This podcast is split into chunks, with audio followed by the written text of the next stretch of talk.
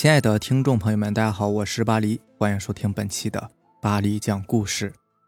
咱们今天晚上要分享的这篇故事呢，名字叫做《灵异电话》，作者杨庄。在这样一个信息化的时代，手机已经成为每个人必不可少的工具了。很多人每天对手机是爱不释手，走到哪里都要掏出手机，哪怕只是划上那么一两下。当然，在公司工作的季文斌也不例外。他每天都要打无数的电话进行应酬，手机一刻也不能离开身边，这让他十分的难受。手机仿佛已经成为了他的羁绊。每天晚上工作结束，一回到家的季文斌就迫不及待地把手机关掉，因为他再也不想听到手机的铃声，这会让他抓狂的。不过这天晚上他回到家就早早地躺在床上，忘记了关掉手机。就在他昏昏欲睡的时候。熟悉的手机铃声响了起来，季文斌条件反射似的跳了起来，然后拿起手机，只见上面显示的是一个本地号码，他没有多想，直接按下了接听键。喂，电话那头没有说话，只是传来一阵阵的哭声，是一个女生的哭泣声。季文斌有些疑惑：“你是谁呀？不要老是哭啊！”手机那头抽泣的说着，杂音很大。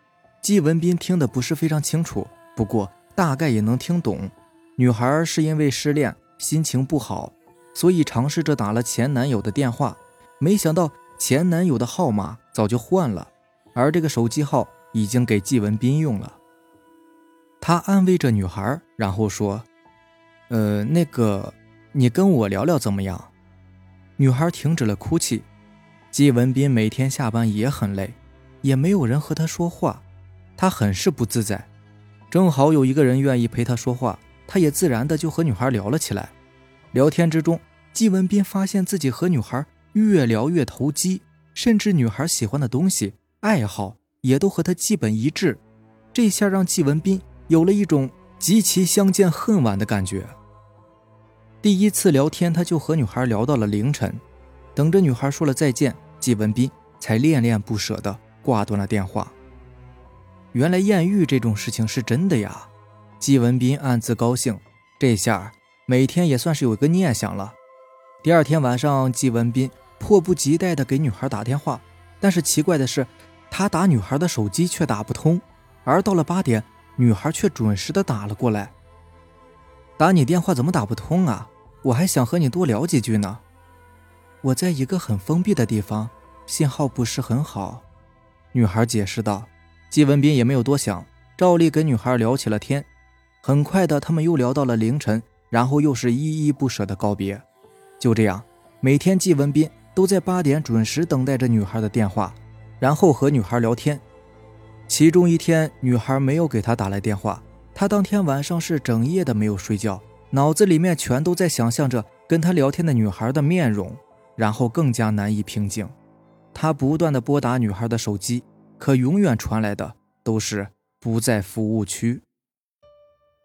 第二天，女孩在八点打过来电话，季文斌顿时欣喜若狂，他疯狂地向女孩倾诉着自己没有跟她聊天时候的茶饭不思和痛苦，而女孩也是一个劲儿地安慰他。那天，他们还是照例的聊到了凌晨。但是随着时间的推移，季文斌开始不仅仅满足于聊这么短的时间。那天，他跟女孩说，让女孩早早打过来电话陪他聊天，而女孩却不断推辞，说自己八点之前是没有办法打电话过来的。但是季文斌却不信，季文斌认为女孩是故意不想理他，便和女孩吵了起来。然后女孩就匆匆的挂了电话。挂了电话之后，季文斌开始后悔了，他后悔自己实在太过于冲动了，但是后悔仿佛已经来不及了。自此以后。女孩再也没有来过电话。渐渐的，公司里的人都发现季文斌开始消瘦起来，因为他每天都在想着女孩，而电话依旧是不在服务区。一个星期之后，季文斌已经到了崩溃的边缘。他尝试着给女孩的手机发了一个短信：“对不起，是我太冲动了，原谅我吧，我不能没有你。”点击了发送，季文斌心里还是七上八下的，因为他觉得女孩应该不会回他了。但是出乎他的意料，过了一会儿，短信居然回复了：“我原谅你了。季文斌看着手机，很是开心。这天八点，女孩又打电话过来，电话里季文斌终于说出了那句不敢说的话：“我们见一面好吗？”说完这句话之后，电话那头顿时没有了声音。季文斌吓了一跳，难道我说错什么了吗？他急切地对着电话那头说。半晌，女孩回话了：“你真的要见我吗？我长得很丑，你还会一直陪我吗？”“当然，当然。”季文斌连忙回答。“你在哪里？我去找你。”“我在一个很封闭的地方，你还是不要来了。”“什么地方啊？就算是天涯海角，我也要找到你。”电话那头的女孩咯咯笑了起来。“不用了，我去找你，我马上就来找你。”季文斌高兴得合不拢嘴，因为他喜欢的女孩就要来了。挂了电话，他还一直沉浸在喜悦之中。不对呀，他知道我的地址吗？季文斌突然想起来这个问题，没等他思考完，他手机就收到了一封彩信。彩信是女孩发的，上面正是自己家的全景。季文斌顿时起了一身的鸡皮疙瘩，因为家里面只有他一个人。他颤颤巍巍的回了一个短信：“你在哪儿啊？”很快，短信又回了过来：“我就在你家呀，你看不到我吗？”此时的季文斌更加惊恐了，他赶忙跑到门口，想要离开家，而此时却突然响起了敲门声。很是普通的敲门声，却仿佛如刀子一般插进了季文斌的胸口，他惊恐万分，一下子死死地抵住了门。可是敲门声依旧不断，细细听来，季文斌才发现这敲门声仿佛就在耳边，这声音是从里面发出来的。此时，季文斌的手机响了，女孩打电话过来了，他吓得拔掉了电池，把手机扔在了地上。没了电池，手机屏幕却根本就没有熄灭，电话铃声依旧的响着。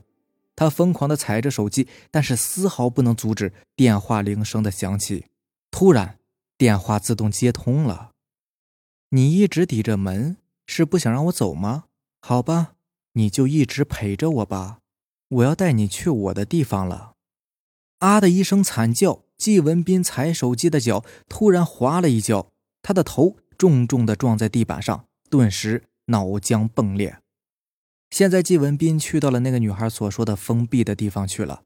至于那是哪里呢？或许也只有季文斌。他自己知道了。下面这个故事是由咱们的听友伊万给咱们分享的一个小故事。主播你好，我想告诉你一件事，就是发生在七月一日晚上的事情。六月三十日，我们刚好是放暑假，第二天我就去乡下住几天。晚上我和表弟去夜市买菜，由于路上有交警，再根据交通规则。两个人不能一起骑电动车，我就在夜市旁边一个寂静的地方等着，让我表弟自己一个人去买。虽然说是在夜市旁边，但是连一个人影都没有，而且非常寂静。我想可能是乡下的原因，所以也就没有怎么在意。我掏出了一根烟抽了起来。正当我抽到一半的时候，就看到我正对面有一只白色的猫，浑身雪白。我拿起了一根树枝，随便那么一扔，就惊动了那只猫。它跑到一边，回头看了我一眼，眼睛里面还散发着一种似白非白、似绿非绿的光芒。我顿时被吓了一跳。后来那只猫转头就走了。我们回到家玩起了手机，慢慢的时间就来到了午夜。我看天色也不早了，便放下手机准备睡觉。我做了一个梦。我梦见一只白色的大猫，身体非常的庞大，眼睛里面放着那种我见过的光芒。它突然开口跟我说话了，他说：“以后可不要对任何一种生物扔东西。它出现在你面前，可能是想害你，但也可能是想保护你。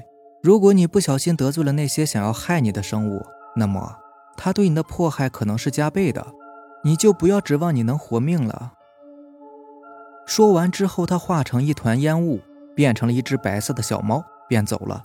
那只猫正是我在夜市旁边见到的那一只。我从梦里面惊醒过来回想着梦里发生的事情。这个梦可能说明不了什么也许只是巧合但是这个梦却非常真实让我也感觉触目惊心。好了以上就是咱们今天晚上要分享的故事啦。行吧那让咱们明天见吧。拜拜。晚安。